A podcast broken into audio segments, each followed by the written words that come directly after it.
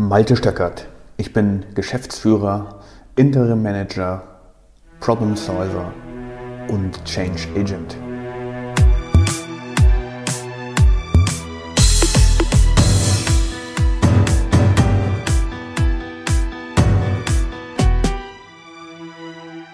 Wenn die Leiche erstmal ausgegraben ist.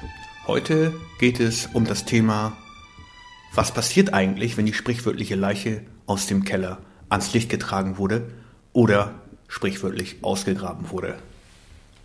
Nichts. Es passiert nichts. Wirklich nicht? Nein, faktisch passiert erstmal nichts. In einer Situation, in der die Kundenbeschwerden bei einem meiner Kunden ins Unermessliche stiegen, in einer Situation, in der keiner in der Organisation des Kunden wusste, wie soll man jetzt eigentlich dem Ganzen begegnen, wurde ich gerufen, um ein Konzept zu erstellen, um aufzustellen, wie können wir vorgehen, damit wir diesen enormen Berg an Kundenbeschwerden abarbeiten können.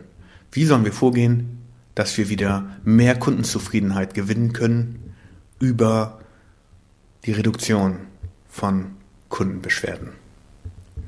Ich habe mir das ein, zwei Wochen lang angeschaut, bisschen analysiert, mit einigen Leuten geredet, die an diesem Prozess der Kundenbeschwerden beteiligt waren und mit ein paar Ingenieuren, die an der Produktentwicklung oder auch an der Produktionsentwicklung beteiligt waren, habe mir Notizen gemacht, habe alles im Kopf mir durchgehen lassen und kam dann mit einem Konzept.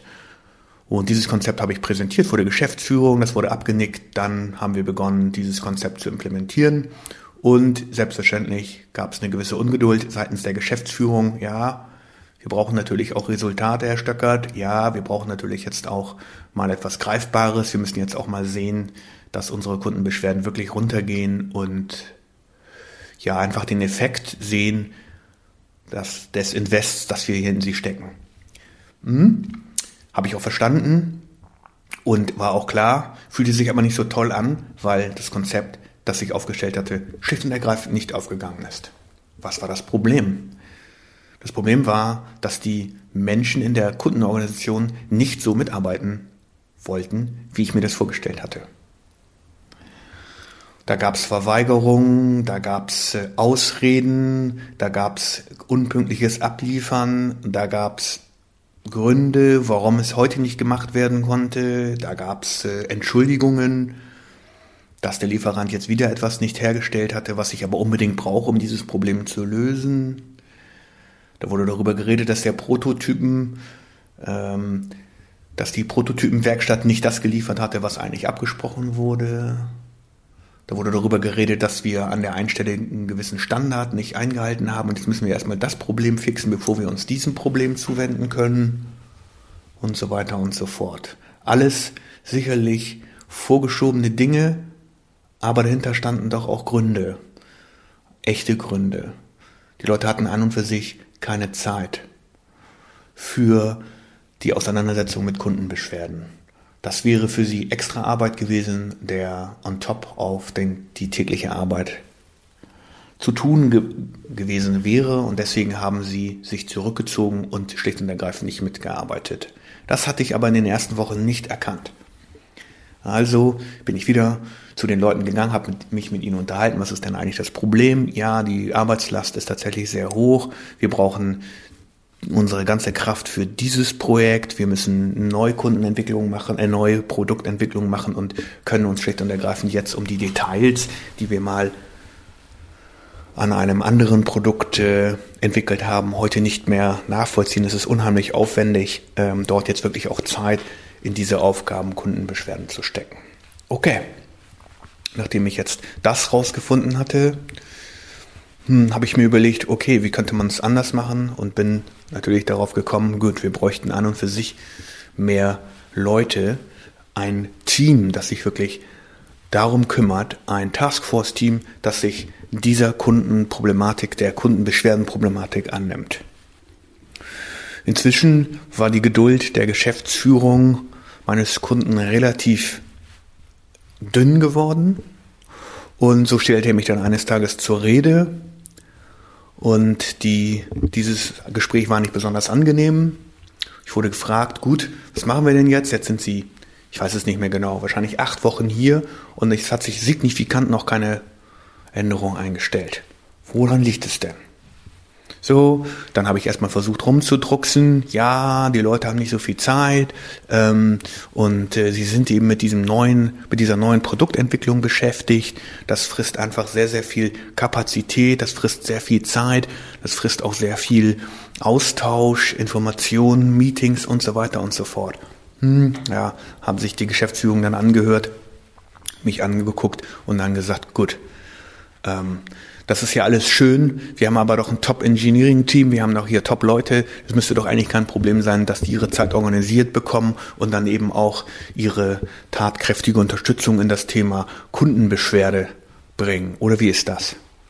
Ja, dann habe ich wieder angefangen rumzudrucksen. Hm, ja, stimmt, die sind echt gut und äh, ist schon wahr, das sind echte Kompetenzträger hier in ihrem Haus. Da können sie wirklich stolz sein auf die Truppe, die sie da zusammengestellt haben und so weiter und so fort.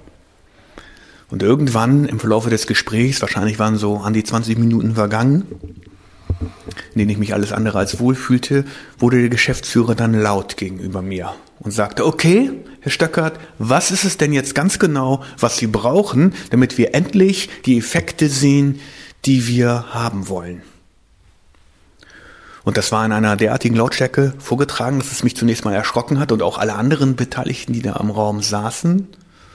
Und diese Frage war jetzt direkt an mich adressiert. Da gab es jetzt keinen anderen mehr, hinter dem ich mich hätte verstecken können. Es gab auch keine Ausreden oder Ausflüchte mehr. Und dann habe ich kurz innegehalten. Ich fühlte regelrecht ein Zittern im Körper. Und das fühlte sich alles nicht besonders toll an. Und dann habe ich gesagt, alles klar, ich brauche fünf Mann fünf erfahrene Ingenieure, die mit mir gemeinsam eine Taskforce bilden und die mir 100 Prozent zur Verfügung stehen. Wenn ich das bekomme, dann werden wir sehr schnell zu Erfolgen kommen. Dann war Stille im Raum. Man hätte die sprichwörtliche Nadel fallen hören können. Und dann drehten sich schon wieder die Gedanken in meinem Kopf. Oh, was wird jetzt passieren? Der Auftrag ist verloren, der Kunde wird mich jetzt hier sofort hochkantig aus dem Raum schmeißen, vielleicht werde ich sogar vom Werkschutz abgeführt. Nichts. Es passierte nichts. Der Geschäftsführer hat mir tief in die Augen übergeblickt. Ich konnte seinem Blick standhalten. Und dann hat er gesagt, das ist also Ihr Ernst. Sie brauchen fünf erfahrene Ingenieure, die 100%ig auf diesem Thema arbeiten und dann kriegen wir das Problem gelöst. Habe ich das richtig verstanden? Diese Worte waren in sehr ruhigem, sehr sachlichem Ton. Jetzt hätte ich natürlich sagen können, hm, hä, hä, und wieder rumdrucksen können, aber nein, ich war jetzt an den Punkt gekommen, wo ich gesagt habe, alles ist mir eigentlich egal. Selbst wenn das Projekt jetzt dann eben verloren geht, dann ist das so. Aber ich fühlte mich irgendwie schon deutlich besser, weil ich scheinbar die Wahrheit gesagt hatte, weil ich scheinbar das ausgesprochen hatte, was jeder hören wollte. Vielleicht auch nicht. Das wusste ich nicht genau. Meine Antwort war kurz. Ja, so ist das. Wenn Sie mir diese fünf Leute zur Verfügung stellen, dann kriegen wir mit der Taskforce Ihre Probleme sehr schnell in den Griff. Dann war wieder eine dreisekündige Pause. Da nickte der Geschäftsführer und sagte, Okay, dann machen wir das so. Wen, an wen haben Sie konkret gedacht? Hm, dann habe ich ihm fünf Namen genannt, von den Ingenieuren, mit denen ich besonders gut kommuniziert hatte und von denen ich auch den Eindruck hatte, sie wären besonders dafür geeignet, sich wirklich auch um große Probleme zu kümmern. Diese Namen habe ich genannt.